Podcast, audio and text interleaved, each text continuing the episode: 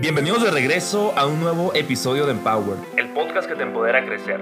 Yo soy Luis Carlos Estrada, un estudiante internacional apasionado del crecimiento y del networking. Es por eso que en este podcast platicamos con personas admirables sobre negocios y emprendimiento. En Empower yo busco que tú y yo aprendamos de los mejores. Por eso me encanta tener conversaciones con personas inspiradoras. Espero que disfrutes mucho de este episodio. Inspírate y empodérate. Comenzamos.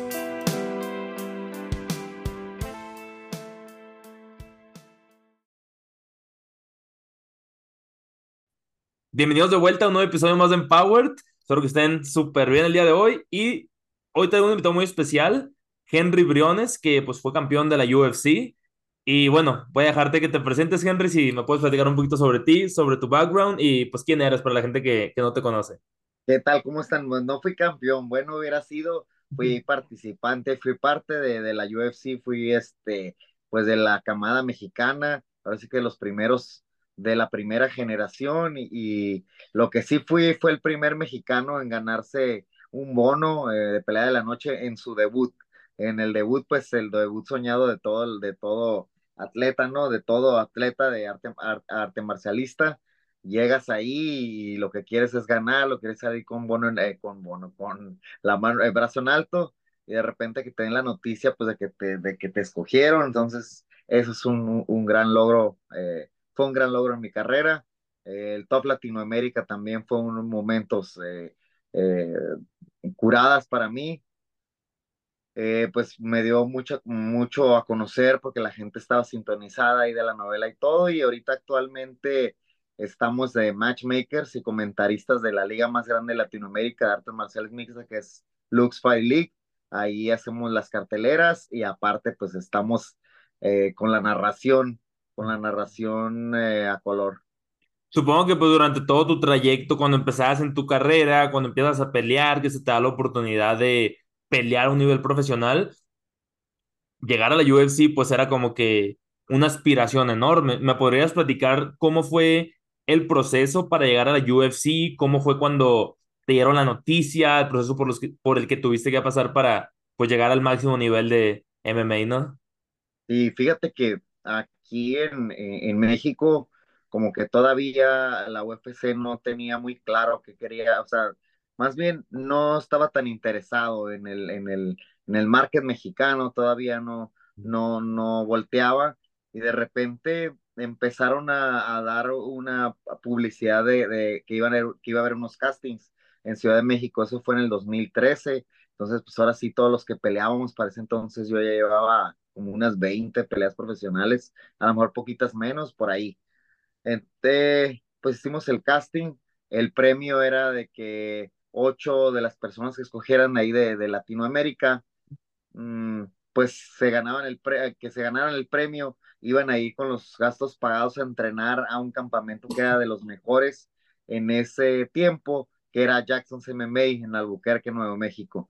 Entonces, pues fui seleccionado, y estuve allá en un proyecto que supone que iba a durar seis meses y en seis meses ya no se iban, ellos ni siquiera todavía tenían idea eh, que iban a ser el top Latinoamérica, entonces el proyecto duró seis meses, ya de ahí supuestamente a unos iban a quedar, unos iban a ir a su casa, eh, iban a ver qué onda, entonces eh, en seis meses nos ponían a pelear, pero pues resultó que el proyecto se alargó un año por ciertas cosas ahí, entonces duré un año fuera de mi casa en Albuquerque eh, y ya después fue cuando salió el proyecto del Top Latinoamérica, pero antes tuvimos que invertirle pues un año de entrenamiento, de ahí el Top duró como dos meses y medio la grabación y ya después se dio lo de la UFC, el debut un año, pues sí, un año, un año después, un año y medio casi. ¿Cómo era tu estilo de, de pelear? O sea, porque hay muchos, hay muchos peleadores que son muy serios, que les gusta hablar para distraer al oponente, otros que pues como que nomás a lo suyo. ¿Cuál era tu estilo con el que más te identificabas? Pues me, eh, Striker, fíjate que, que antes de llegar a UFC eh, tuve varias sumisiones, muy buenas sumisiones. Eh, pues siempre me gustó el striking, siempre me gustó más el boxeo que las patadas, a lo mejor rodillas y boxeo, patear no tanto, mm, pero pues a la hora de subirme siempre, siempre me distinguí por, por, por fajarme, por ir hacia el frente, por querer terminar la pelea. Eh, pues eso era, eso era lo que me, eso es lo que me caracterizó, pero mi apodo es eh, Bure, Henry Bure Briones, pero después salió lo del fajador mexicano y la gente pues se encariñó con ese, con ese nick, a mí me gustó y, y, pues así, así nos conocemos ahorita. Al momento de ustedes prepararse para, para una pelea, obviamente pues hay pesos, hay medidas, están pues diferentes, digo, pues no es lo mismo pelear contra un peleador que a lo mejor es más bueno en jiu-jitsu que en boxeo, que en el piso o parado, o sea, tú te preparas, o bueno, te preparabas de una forma diferente según el peleador contra el que ibas a hacer, o sea, como que tu preparación iba como que tailored a la persona a la que te ibas a enfrentar. Sí, fíjate que, que sí es la manera correcta de hacerlo, a mi punto de vista. Mm, tú, uno está eh, constantemente en constante entrenamiento, ¿no? Entrenamiento diario, y ese es un, una, un entrenamiento que tienes de, de, no al tope, sino es un entrenamiento constante nada más para mantenerte. Entonces, a la hora que te dicen, sabes que ya tienes pelea en cierta fecha contra cierto rival, entonces donde haces ciertos ajustes en tu entrenamiento, ya no es un entrenamiento general, sino es un entrenamiento eh, pues con un con planeado, con un campamento de cierto tiempo eh, estratégicamente para el rival que tienes. Ok. Tienes, lo estudias, obviamente empiezas a ver huecos en su, en su, en su juego, empiezas a desarrollar una estrategia que de, pues de cómo lo vas a atacar, ¿no? Cómo lo vas a sorprender y cómo vas a ganar la pelea, haces la estrategia y, y obviamente desarrollas memoria muscular a través del entrenamiento para poder reaccionar a, a los supuestos ataques pues que estudiaste o a las, a las cosas, a las tendencias que él tiene. Supongo que a ti pues también, así como tú estudias a tus oponentes, probablemente a tus oponentes también te estudiaban a ti. Sí, claro. ¿Tenías como que algún enfoque o alguna estrategia para no ser tan predecible para los demás? Pues fíjate que, fíjate que no, o sea, no necesariamente, no siempre se trata de ser un, un peleador diferente en, en, cada pelea. Yo me acuerdo que, que mmm, pues yo solo me criticaba cuando veía mis peleas. Eh, y decía, híjole, es que me fui para el frente muy rápido, o ahí la regué porque, porque sentí que conecté y ahí iba para enfrente y quería terminar. Entonces, ahora va a ser la próxima pelea, decía, voy a ser un peleador eh, más analítico, a lo mejor que no, no tan, no, no tan loco, no tan hacia enfrente mi estilo, sino a lo mejor esperar más, tratar de, de, de evadir y eso, y al final de cuentas, pues era como mi, mi instinto natural y, y volvía otra vez, ¿no? Mantenía la estrategia y el brincoteo un poquito, la distancia, y de repente cuando menos me daba cuenta ya estaba ahí. Entonces, pues sí, no, uno trata de ser diferente, uno trata de ser impredecible, pero a final de cuentas creo que lo que eres sale natural. No sé si a todos les pase, pero, pero yo me autocriticaba eso cada vez que veía mis peleas. Antes de pelear, al momento de subirte al ring, ¿qué sentías? ¿Te ponías nervioso? ¿Te emocionabas? ¿La adrenalina al tope? ¿Cuáles eran los sentimientos que pues llegaban en ese momento y cómo los canalizabas? Fíjate que sí, algo de, algo de nervios, ¿no? Creo que es normal, es parte de estar vivo, los nervios, eh, este, se te sube la adrenalina y pues como que duraba nervioso al principio cuando estábamos en el backstage, backstage calientas y ahí estás eh, tratando de, eh, de, de, estirarte, que, de calentar, ya lo dijimos, todo el rollo, y de repente ya te dicen, ¿sabes qué? Es hora de salir, cinco minutos, fórmate aquí, está listo para salir y tienes algo de nervios, pero ya en el momento como que se abre el, para que salgas y, y, y, y disfrute. Y para mí era momento de disfrutar, salía, pasaba por el pasillo, veía a mi gente, escuchaba pues la gente este, echándome porras ahí, eh, gritando mi nombre, bailaba mi canción, la disfrutaba y como que ahí ya se acababa todo el, todo el, todo el nervio y ya estaba listo para, ya estaba listo. ¿no? Una vez que entraba a la jaula, veía a mi rival y, ya no existía nada más, empezaba a pensar cosas, ¿no? Como que, como que este güey es y ese es el que le quiere quitar la comida a tus hijos y, y cómetelo y no, me empezaba a poner bien, bien loco, ¿no? En el buen sentido y, y ya, o sea, no, más de cuenta que así no existía nada más, ya, ya no veía a la gente, ya no sabía dónde, o sea, ya no sabía dónde, dónde estaba, no, no estaba viendo, muchas veces decían, me decían, te estaba gritando, no me escuchabas o no me viste que estaba ahí en quinta fila, lo que sea, yo no, yo no vi nada, nomás estaba con el ojo en, el, en mi oponente.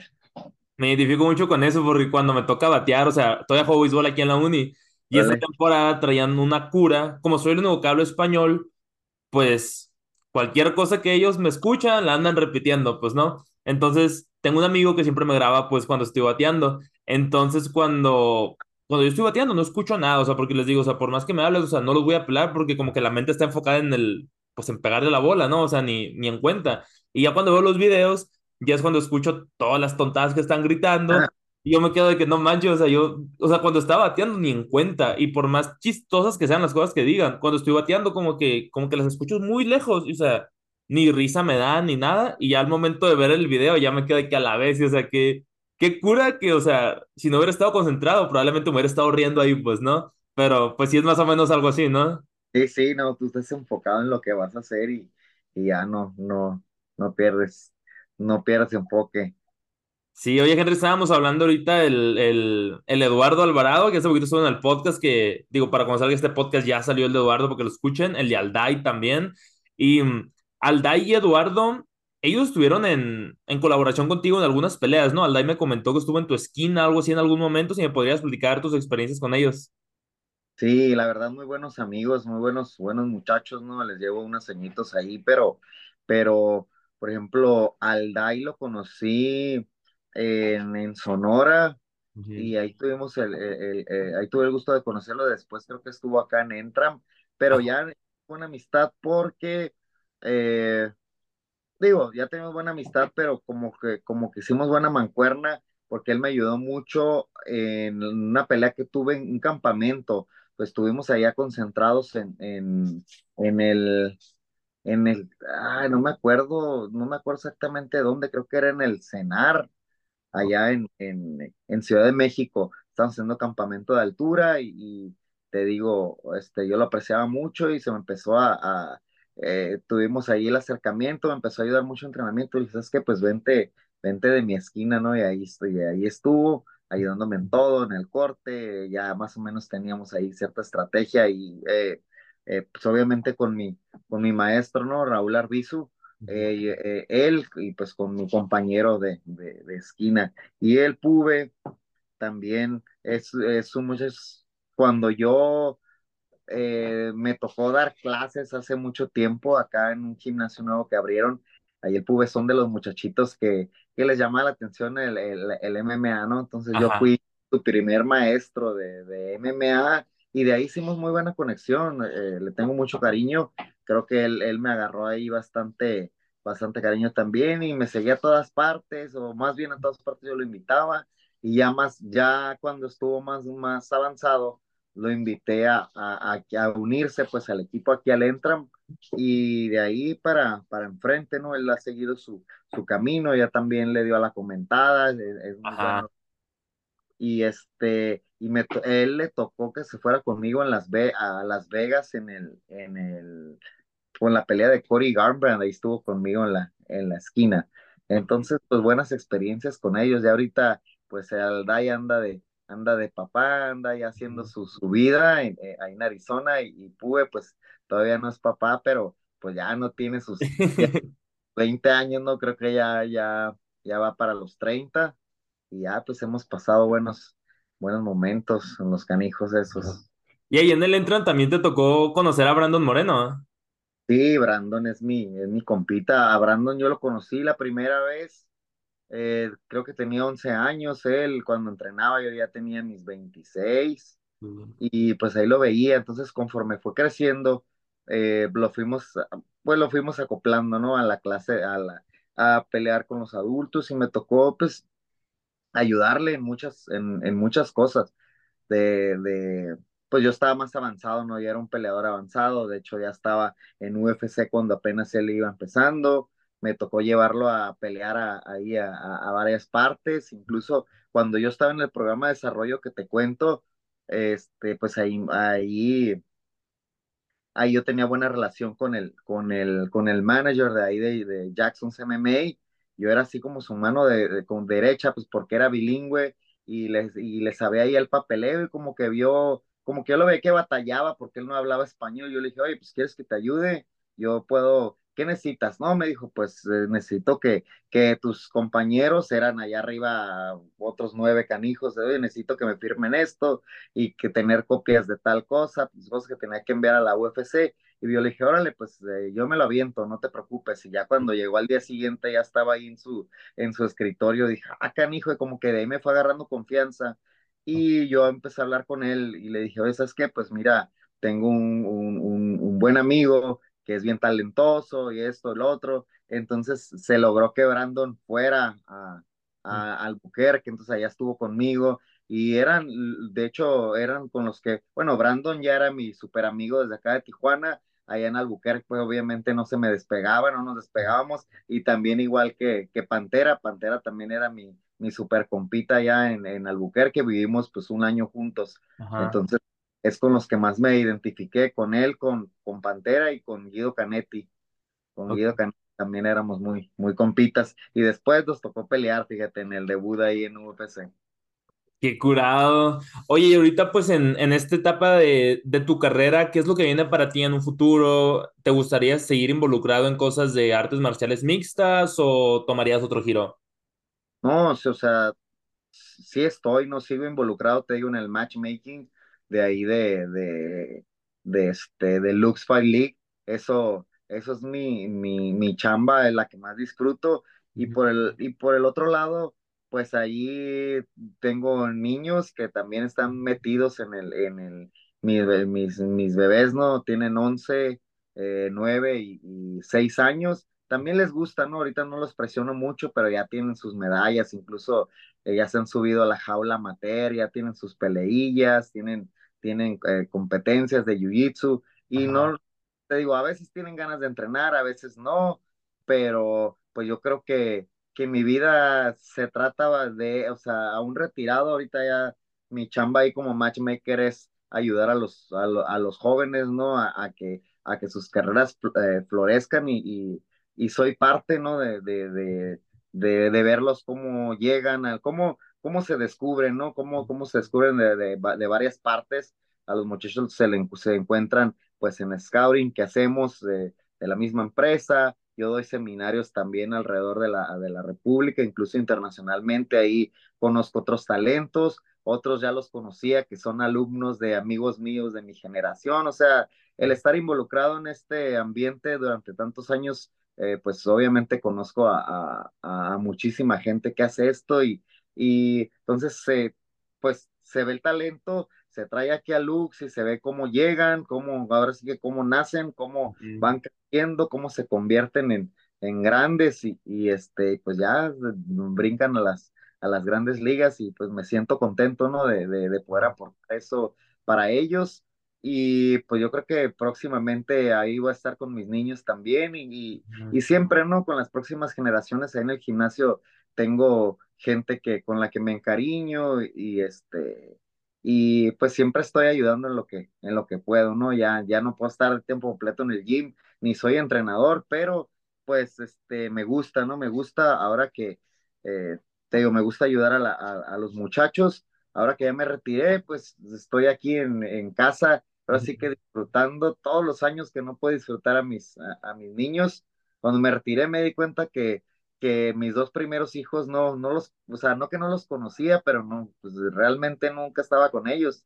Uh -huh. De hecho, a, cuando andaban en Nuevo México, a mi niño, al, al mi niño al segundo lo conocí hasta los seis meses, era todo, nació, lo vine a hacer, me fui de regreso otra vez a Nuevo México y lo conocía por puro FaceTime ahí, pero ya al tercero le he dedicado mucho tiempo y me gusta, me gusta ser, ser este, aquí papá, me gusta ser en casa y, y y la verdad el, el, Lux me ha dado la oportunidad de, de esto, pues de tener mi, mi home office aquí, hasta estar con llamadas, estar esto, y pues poder tener eso y mi negocio, que es la Phoenix Fight Shop, ahí un comercial uh -huh. ahí para, para que la busquen en redes sociales, y es una, una tienda que enviamos a nivel nacional, pues cualquier artículo, ¿no? Para poder entrenar y eso, esas son mis dos, mis dos chambas, mis dos chambas principales, digo, hago, una que otra cosilla por ahí, pero, pero esa es mi chamba y tengo la, la gran fortuna de, de ser mi dueño de mi tiempo y, y pues estar aquí en, en, mi casa y dedicarle a mi, a mi familia, a mis niños, a mi esposa. Así, así es. Wow. Oye, Henry, pues te agradezco mucho que hayas estado conmigo aquí en Empower el día de hoy. Ya para ir cerrando el episodio, hay dos cosas que siempre hago con mis invitados. La primera es que como yo a ti hice varias preguntas ahí, tírame una pregunta de lo que tú quieras, te lo voy a contestar, pero si un invitado anterior ya me la preguntó, pues vas a tener que elegir otra, otra diferente.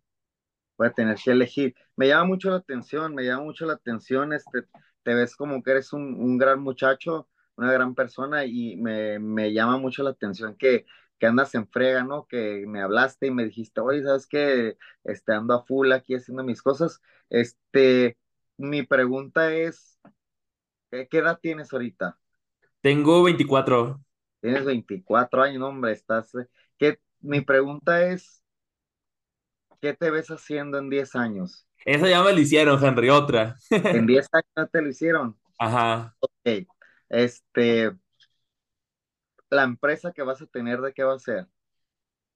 Me gustaría que tuviera un giro relacionado al béisbol, estaría chido, pero en ese momento la verdad no lo he pensado para nada. Ahí sí no tengo una respuesta clara, pero en un futuro, si es algo relacionado al béisbol, estaría chido, pero obviamente pues me gustaría explorar otro tipo de negocios, ¿no? Pero la verdad sí es algo que no tengo respuesta a esa pregunta ahorita. Ok, si tu vida, si tu vida se si tuvieras, ya te estoy entrevistando yo a ti, Ajá. si tu vida eh, se tornara a ser 100% béisbol, ¿te gustaría? 100% sí. 100% sí, o sea, lo, lo de, no sé, o sea, no te conté, fíjate, yo soy abogado de carrera, eh, sí terminé la carrera de Derecho, pero antes de eso quedé trunca como en casi en el, me faltaba un año eh, para ingeniería en sistemas computacionales, estudié en ingeniería de ahí terminé derecho y mi vida se, se trata de MMA completamente, o sea, todo es completo. Y a veces como que siento, ¿no? Como que digo, ay, pues, o sea, todo el tiempo que le dediqué a la escuela, en las universidades que estuve, me quemé las pestañas, las desveladas, todo, pero la verdad, o sea, no, mi vida se trata de MMA y me encanta, o sea, no, no me, no cambiaría lo que hago del, en el MMA, este, por, por la vida que tengo atrás. Entonces, pues por eso te pregunto, por eso te pregunto y, y qué chingón que me digas que si se trata de béisbol, al rato te vamos a ver ahí de, de manager, de dueño de un equipo de béisbol, de algo chingón, vas a ver que se te va a dar. Sí, de hecho aquí en el podcast, o sea, de los atletas que entrevisto, todos son beisbolistas y hace poquito empecé a involucrar a peleadores. Entonces, de beisbolistas he tenido como a 20, yo creo, más de 20, incluyendo beisbolistas actuales, retirados, eh, comentaristas y pues gente ahí pues de, de, la administración, pues, ¿no? Coaches y todo eso. Y luego yo invité al José Aldaya a grabar. Entonces cuando grabamos, dije, oye, pues está muy interesante el mundo de las artes marciales mixtas también. Entonces pues luego entrevisté pues al Pube, Eduardo Alvarado, eh, a Javier Torres. ¿Quién más entrevisté hace poquito? Ahí lo conocí en Hermosillo. ¿A Javier? Al, ajá, Javier Torres lo conocí ahí en Hermosillo y ahorita él es manager, tiene el skill set management y él me habla a mí para ofrecerme peleadores para Lux. O sea, nos hablamos pues para meter a sus peleadores. Él representa más gente de, de en Centroamérica y, siempre trae colombianos, venezolanos y buena onda. El, ok. Sí, hasta ahorita llevo pues ustedes cuatro nada más, entonces es como que digo, pues le voy a seguir, o sea, porque estoy conociendo como que otro mundo que no conocía, pues, ¿no? Igual, o sea, si más adelante, un corredor profesional de Under Armour también lo entrevisté, que casualmente era mi supervisor, entonces pues hicimos buena amistad, y pues si en algún momento pues se llega a dar la oportunidad con otro tipo de atletas y otros deportes, pues, pues yo encantado, o sea, porque pues es como seguir aprendiendo, pues, ¿no? Fíjate, eh, ahorita que lo dices, no voy a decir, no voy a decir nombres, no voy a decir marcas, pero yo te voy a, yo te voy a conectar con, con otra persona relacionada al MMA, pero mm, de otra, de otra manera, de otra manera, tiene, no sé, eh, hemos hecho una buena amistad, es uno de mis mejores amigos y tiene, ha tenido una vida muy, pues muy curiosa el canijo, muy, entonces llegó a, a, a, lo que hace de MMA ahorita, está bien chingón y y pues no, quién sabe cómo salió ese camino para él, pero de repente salió y, está bien metido ahorita. A rato Fuera de, fuera de podcast lo hablábamos entonces. Y otra cosa, ya, ya para cerrar, mi invitada anterior se llama Nereida Esparza. Ella es ejecutiva, pues bueno, fue ejecutiva en General Assembly, estuvo con Amazon, con Facebook. Está súper pesada, estudió en la Universidad de Oxford, que creo que es la mejor del mundo, pues top 3. Y ella te hace una pregunta a ti sin saber que te ibas a ser mi invitado. Ella te dice, ¿qué consejo te darías tú a tu yo adolescente? Nereida es su nombre. Nereida se llama, ajá. Fue en inglés el episodio, fue en inglés el episodio, pero Nereida habla español súper bien también. Sí, este... Ah, qué consejo. a tu yo adolescente. Me daría... ¿Sabes qué? Yo creo que me, ahorita el punto que vivo en mi vida, yo creo que el consejo que me daría es disfrutar, disfrutar, eh, no desesperarme, dejar que las cosas fluyan y, y, pues disfrutar y vivir mi momento y, y dejar que las, e, ese sería, ese sería, estoy tratando de, de plasmar y de, de, ver, ¿no? Pero yo creo que básicamente sería la idea, disfrutar, no acelerar, no querer acelerar las cosas, no querer controlar el, el digo, uno tiene que, que ir construyendo su destino, ¿no? Pero muchas veces yo soy de las personas que se les mete una idea y como que siento como que si escarbo más rápido, voy a llegar más pronto y muchas veces las cosas no se dan y yo me ponía mal, o sea, yo me frustraba y decía, ya no me salió y, le daba más duro y pues ya no me salía y, y caía, ¿no? En ese, en ese de que decía ya, o sea, ya voy a fracasar y así. Entonces yo creo que el, es el consejo que, que podría, podría darme. me queda el chaleco, la verdad, me queda el chaleco, aunque no soy adolescente ya, pero me identifico con ese consejo. Relax, van a pasar, tú échale ganas y las cosas se van a dar. Sí. Es más, ese consejo me lo puedo dar ahorita. Te estoy dando el consejo y no lo sigo, la neta, sigo siendo igual sigo siendo igual, pero por lo menos ya lo entiendo. Antes no, no sabía, ¿no? Ahorita ya, ya lo entiendo más o menos. Bueno, Henry, pues la verdad que me encantó el episodio. Mira, dije que media hora y vamos como media hora se me hace.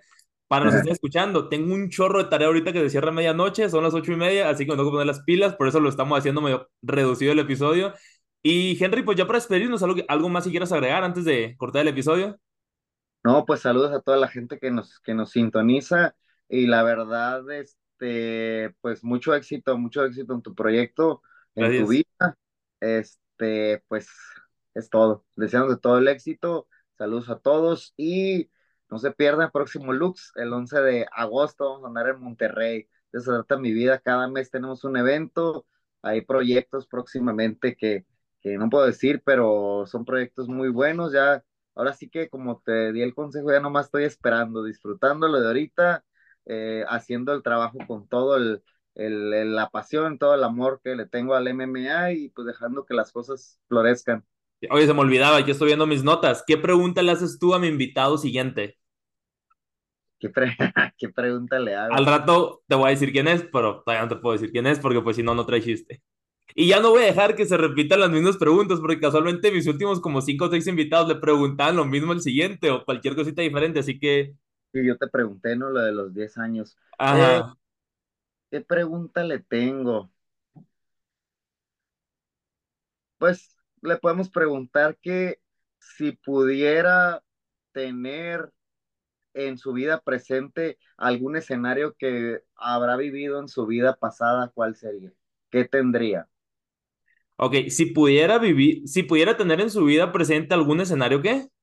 Sí, o sea, muchas veces en nuestras etapas, no sé, no, en nuestra vida vivimos diferentes etapas, que no sé, con ciertos amigos, con ciertas novias, ciertas actividades que hacíamos, cierto trabajo, cierto eso.